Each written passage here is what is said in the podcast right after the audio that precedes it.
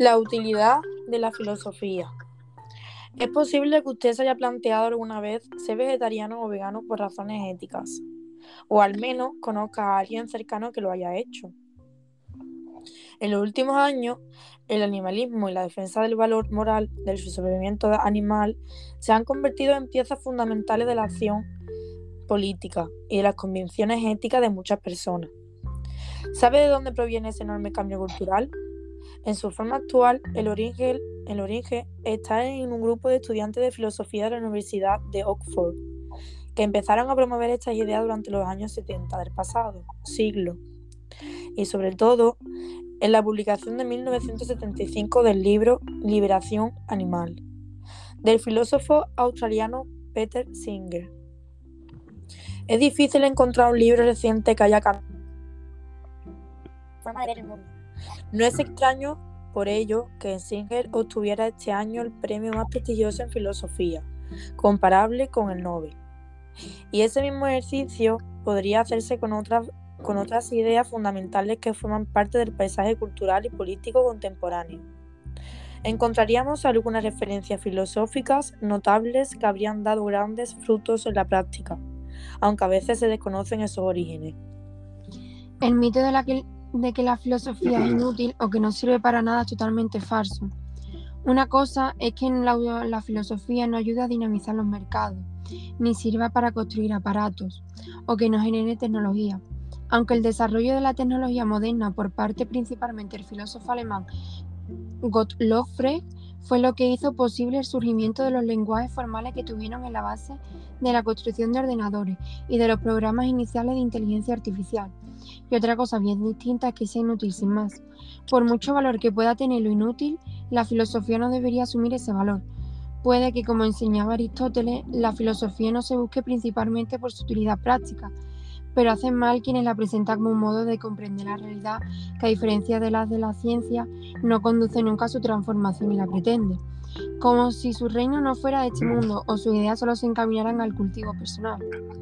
La buena filosofía de hecho tiene una gran utilidad, crea conceptos nuevos para precisar ideas aunque aún no han sido pensadas con claridad, algunos de los cuales son luego incorporados a la ciencia, o a la educación, al derecho y a otros ámbitos de la cultura y la política.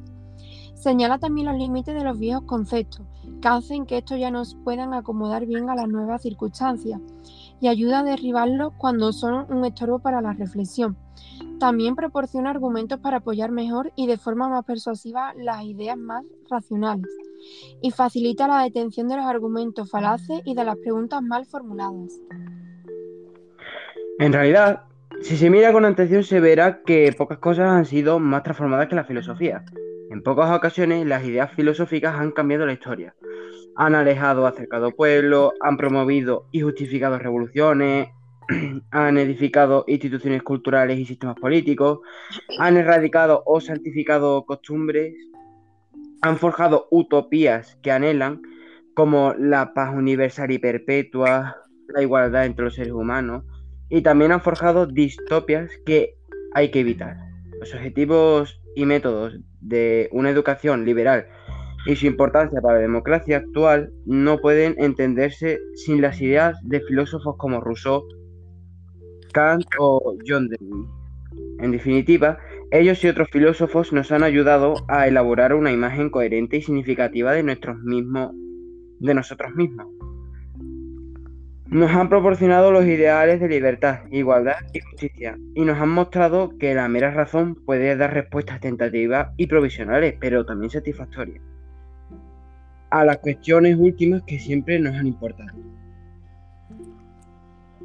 Incluso para las ciencias ha tenido la filosofía una gran utilidad. La reflexión filosófica ha realizado aportaciones en diversas disciplinas que han contribuido, aunque sea modestamente, a su desarrollo. La filosofía de la biología proporciona algunos ejemplos relevantes. Pensemos en el problema de la conducta altruista y si cabe su explicación mediante el recurso a la selección de grupos o en problemas de tipo conceptual, como el de la clarificación de la noción de especie, o también del concepto de eficacia biológica. El fitness o del concepto de gen. Pensemos en las dificultades para determinar el papel y significado de los conceptos informacionales en biología y en los laberintos teóricos que hay detrás de las nociones de complejidad y de individuo. En todos estos temas eh, ha habido filósofos que han participado activamente en su discusión como resultados bien acogidos por los biólogos. Incluso, aunque mucho más esporádicos, encontramos casos de filósofos que han sido capaces de llevar a cabo estudios de campo sobre fenómenos biológicos, como han sido los trabajos de Peter Goss, Gray y Smith sobre la cognición de cefálopo. En otra rama de la filosofía, la que la, integra la filosofía de la mente y la filosofía de la psicología, han surgido también ideas que han sido aprovechadas por los científicos. Ya mencionamos el papel indispensable de la lógica moderna en la ciencia de la computación y en la investigación de inteligencia artificial. La ciencia cognitiva actual en su conjunto está estrechamente relacionada con la filosofía. Por ejemplo, en las teorías de la mente y su relación con el cuerpo, en la hipótesis de la modularidad de la mente o en diversas hipótesis, sobre el origen y la naturaleza de la conciencia. Asimismo, la ciencia política no habría sido posible sin teorías filosóficas sobre el Estado como las de Hobbes y Locke, sobre la democracia de Locke y Rousseau, sobre la separación de poderes de Montesquieu y sobre el, uso público de la razón de Kant. Fueron esas ideas filosóficas las que crearon y justificaron por primera vez estas instituciones y, y prácticas políticas. Y no son solo las ideas de los filósofos que ya, que ya son considerados como clásicos, las importantes para la sociedad y democracia. Hoy en día, los filósofos reconocidos han realizado contribuciones influyentes y perspicaces. Por ejemplo, al examinar críticamente las paparruchas de Harry Frankfurt, de, demagogos y pseudo-intelectuales, o las empleadas en la propaganda política de Jackson Stanley, o la relación entre ciencia y democracia de Philip Kitcher. Y hasta aquí la utilidad de la filosofía.